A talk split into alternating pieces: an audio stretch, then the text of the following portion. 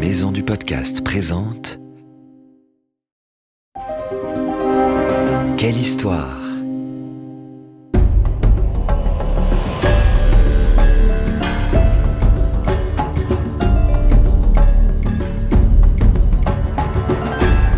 Entre dans la légende. Ulysse, Athéna, Thor, Anubis, le roi Arthur et bien d'autres. Quelle histoire te fait découvrir les mythes et légendes du monde entier comme tu ne les as jamais entendus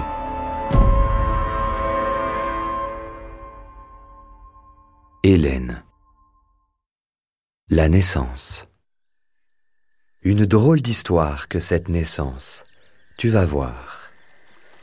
Alors que Léda, la reine du royaume de Sparte, se baigne dans le fleuve Eurotas qui coule en Grèce, un signe se pose auprès d'elle. C'est le dieu Zeus qui s'est déguisé. Elle est surprise et un peu inquiète, mais l'oiseau aux grandes ailes blanches ne lui fait aucun mal. Zeus et Léda s'unissent sur la rive du fleuve, puis le cygne rejoint l'Olympe, la demeure des dieux. La reine pond alors un œuf. Soudain, il en sort deux bébés criards, une petite fille nommée Hélène, qui signifie éclat du soleil, et son jumeau prénommé Pollux. Le serment de Tyndare. Hélène a grandi et est devenue une belle jeune femme. De nombreux princes veulent l'épouser. Son père adoptif, le roi Tyndare, est embêté. Qui choisir? Il prend alors conseil auprès d'Ulysse, le roi d'Ithaque, qui aimerait bien, lui, épouser sa nièce Pénélope. Ulysse va lui donner une idée convoquer tous les jeunes gens et leur faire prêter serment chacun leur tour. Je m'engage à accepter le choix de Tyndare. Je m'engage aussi à venir au secours du mari choisi pour Hélène en cas de besoin, disent-ils. Et comme le roi l'avait promis à Ulysse, il va l'aider à épouser Pénélope. Le mariage avec Ménélas. Parmi les prétendants, c'est Ménélas qui est choisi. C'est toi, Ménélas, frère d'Agamemnon, que je prends comme époux, déclare Hélène. Le mariage donne lieu à de grandes fêtes. Des banquets sont organisés, ainsi que des jeux où l'on mesure sa force, son adresse et son courage. On vient de toute la Grèce pour assister à cet événement. Sparte est en joie. Le couple mène une vie des plus heureuses au palais. La famille s'agrandit. Hermione, une petite fille, naît la première, suivie d'un garçon, Nicostrate. Rien ne pourrait venir troubler cette harmonie. Le jugement de Paris. Pendant ce temps-là, loin de Sparte, au mont Ida, le jeune berger Paris, fils de Priam, le roi de Troie, est choisi par Zeus pour régler une dispute entre déesses. Il s'agit de savoir qui est la plus belle entre Héra, Athéna et Aphrodite. Chacun tente de le séduire. Héra lui dit Je te promets de régner sur l'Asie et l'Europe. Athéna renchérit Je te promets les plus grands succès guerriers. Aphrodite prend la parole à son tour. Moi, je te promets la plus belle des femmes. Paris n'hésite pas très longtemps. Il déclare qu'Aphrodite est la plus jolie des trois déesses et lui offre une pomme d'or. L'enlèvement. Quelque temps plus tard, Aphrodite organise le départ de Paris pour Sparte. Il arrive en tant qu'ambassadeur du roi de Troie et est reçu au palais par Ménélas. Tout se passe bien jusqu'au jour où le roi quitte la ville pour aller à un enterrement. Le prince rencontre alors Hélène et la promesse d'Aphrodite d'offrir à Paris la plus belle des femmes se réalise. Fuyons ensemble, ou je t'enlève, dit le Troyen. Hélène, sous le charme de cet homme si sûr de lui, décide de le suivre. Elle quitte son foyer et son royaume pour s'enfuir à Troie. Lorsque Ménélas rentre à Sparte, Hélène a disparu. Le début de la guerre de Troie. Tous les chefs grecs, respectant le serment de Tyndare, se mobilisent. Aux côtés de Ménélas, ils vont aller libérer Hélène. C'est ainsi qu'est déclenchée la guerre de Troie qui va durer dix ans. Les grands guerriers sont là, comme Ulysse, Patrocle, Agamemnon et Achille. Allez, en route, il est temps de partir, s'écrie Ménélas. La flotte des Grecs, toute voile dehors, traverse les mers et débarque sur la plage au pied des hautes murailles de Troie. Les combats et les défaites s'enchaînent, les déesses s'en mêlent. Aphrodite est du côté des Troyens, Athéna et Héra du côté des Grecs. Que faire? Le duel entre Ménélas et Paris. On décide d'organiser un duel entre Ménélas, le mari, et Paris, l'amoureux. Le vainqueur pourra avoir Hélène auprès de lui. Les deux hommes, protégés par de lourds boucliers et des casques à crinière, sont armés de javelots et d'épées garnies de clous d'argent. Ménélas, dont l'épée a été cassée, bondit sur Paris, s'empare de la courroie de son casque et cherche à l'étrangler. Je vais te tuer hurle-t-il. Aphrodite fait alors tomber un épais brouillard et enlève Paris qu'elle transporte en lieu sûr. Incroyable, Ménélas, déclaré vainqueur, devrait retrouver Hélène et la guerre se terminer. Le bouillant Achille. Après le duel, Hélène refuse de quitter Paris. Non, non et non, je ne veux pas retourner à Sparte avec Ménélas. Je reste à Troie. Une décision lourde de conséquences puisque la guerre va continuer. Parmi les combattants grecs, Achille est l'un des meilleurs. On dit qu'il aurait tué plus de 70 Troyens. Mais il a un gros défaut. Il est coléreux, d'où son surnom de bouillant Achille. Peu importe, il se bat sans jamais reculer et semble invincible.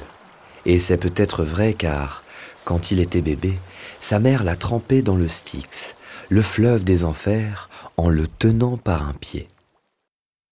Paris de malheur. Celui que son frère Hector a surnommé Paris de malheur, car il le rend responsable de cette guerre, est reparti au combat.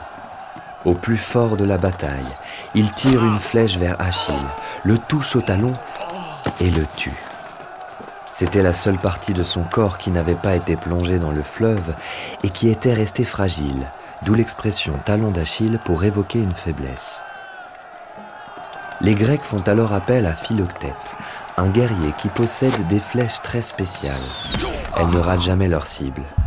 Et c'est ainsi que Paris, touché par l'une d'elles, va mourir. Mais la bataille n'est pas finie. Ulysse est le cheval de Troie.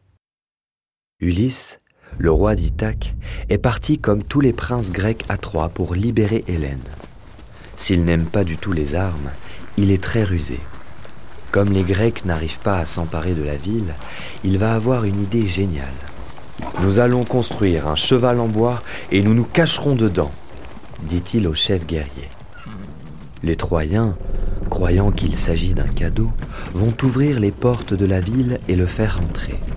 Sitôt dit, sitôt fait. Le cheval de bois est rapidement conçu par Épéios, et c'est ainsi que les Grecs, Ménélas en tête, vont enfin s'introduire dans la cité. Les remords d'Hélène. Mais Hélène, qui se doute de quelque chose, manque de tout faire échouer en tentant de prévenir les Troyens de la présence des Grecs à l'intérieur du cheval. Heureusement, elle change d'avis et, tout de blanc vêtu, agite du haut des remparts un flambeau pour indiquer à ceux qui sont restés sur la plage que la voie est libre et qu'ils peuvent envahir la ville. Ménélas est d'abord très en colère contre Hélène. Mais lorsqu'il la voit si belle, bien qu'en larmes, il lui pardonne. Retournons à la maison. Je veux retrouver mon palais et mes enfants. La guerre est enfin terminée. Le retour à Sparte. Ménélas et Hélène sont si pressés de rentrer chez eux qu'ils oublient de faire des sacrifices aux dieux comme c'est la coutume. Et cela va leur causer des tas de problèmes. Pendant trois ans, ils naviguent d'île en île, jusqu'aux côtes égyptiennes, où arrive un terrible accident. Le capitaine de leur navire est mordu mortellement par un serpent, puis le bateau s'échoue sur une île au large d'Alexandrie. Le couple s'en sort miraculeusement et Ménélas déclare Cette île s'appellera désormais Pharos, comme notre courageux capitaine. Un nom qui donnera bientôt le mot phare.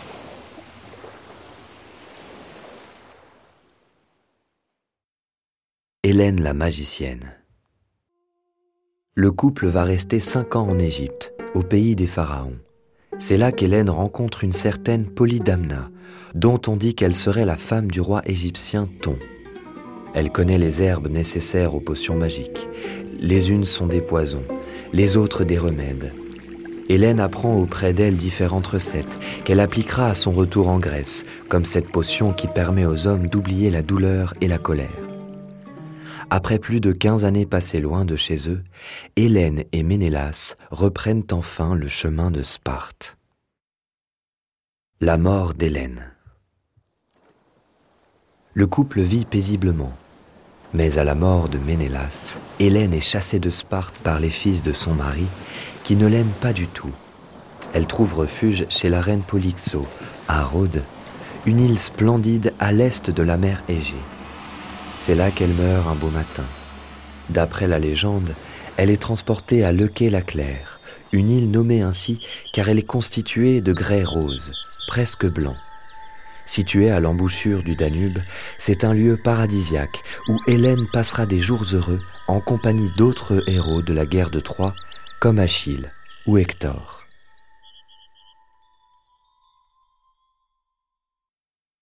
Le souvenir d'Hélène. Sa beauté est chantée par les poètes anciens, mentionnée par les historiens, saluée jusqu'à nos jours à travers de beaux tableaux, des opéras, des films et même des pâtisseries. Le peintre Gustave Moreau, au XIXe siècle, en fait son modèle favori. Jacques Offenbach crée La Belle Hélène, un opéra en trois actes donné pour la première fois à Paris en 1864. Et un cuisinier, Auguste Escoffier, invente un dessert à sa gloire, la poire Belle Hélène. Alors, maintenant, quand tu seras au restaurant et que tu choisiras une poire Belle Hélène, tu auras une pensée pour cette héroïne grecque dont tu connais enfin l'histoire. On espère que cette histoire t'a plu et qu'elle t'a donné envie d'en découvrir plein d'autres. C'était Mythes et légendes, une série audio adaptée de la collection de livres des éditions Quelle Histoire.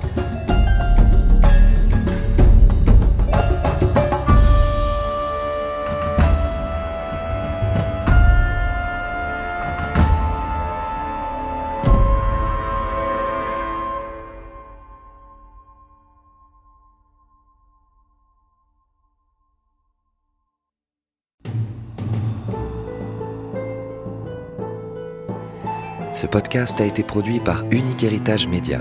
Retrouve toutes les informations sur maisondupodcast.fr.